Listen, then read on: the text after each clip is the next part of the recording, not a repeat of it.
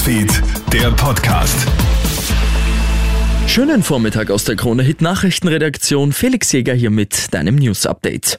Riesenaufregung um die Abschusserlaubnis von Wolfseltern. Eine umstrittene Entscheidung der Behörden in Tirol hat nicht nur einen gewaltigen Shitstorm ausgelöst, sondern wird jetzt wohl auch zum Fall für die Justiz. Ein Wolfspärchen, das Welpen hat, wird für zahlreiche Schafs-, Ziegen- und Rinderrisse verantwortlich gemacht. Das Land hat daher die Wölfe zum Abschuss freigegeben.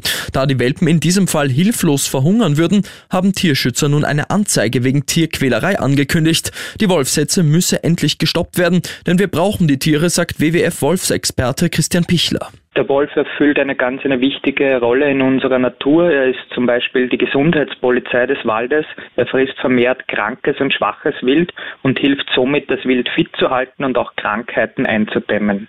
Schwere Kampfhandlungen rund ums größte AKW Europas. Wie lange kann das noch gut gehen? Erst gestern ist das Atomkraftwerk in Saporischia einmal mehr unter Beschuss geraten. Moskau und Kiew schieben sich gegenseitig die Verantwortung zu. Die UNO pocht auf ein Kriegsende, die USA zumindest auf eine entmilitarisierte Zone rund ums Atomkraftwerk. Auch Umweltschützer schlagen Alarm. Reinhard Uhrig, Anti-Atom-Aktivist von Global 2000. Die Analysen, die ich gesehen habe, jetzt von den Angriffen zeigen, wie knapp an der Katastrophe wir da wieder vorbeigeschrammt sind. Reaktor 4 musste notabgeschaltet werden, weil das Stromnetz getroffen wurde. Die ganze Anlage hängt derzeit an einer einzigen Stromleitung. Und wurscht, wer da angreift, die Zone gehört auf der Stelle demilitarisiert, die Reaktoren alle abgeschaltet und der Krieg beendet.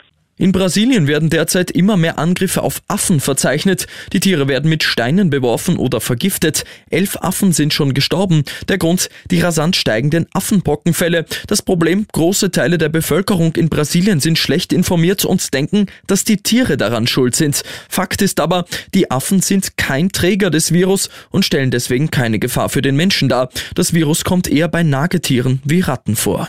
Und gehörig schiefgegangen ist der Plan einer Bankräuberbande in Rom. Die hat nämlich einen Feuerwehreinsatz ausgelöst. Die Männer wollten durch einen gegrabenen Tunnel in den Tresorraum einer Bank einsteigen. Dann hat sich aber bei den Grabungen ein Stück Asphalt gelöst und einen der Männer eingeschlossen. Die Feuerwehr muss anrücken und über acht Stunden einen parallelen Tunnel graben, um den Mann zu befreien.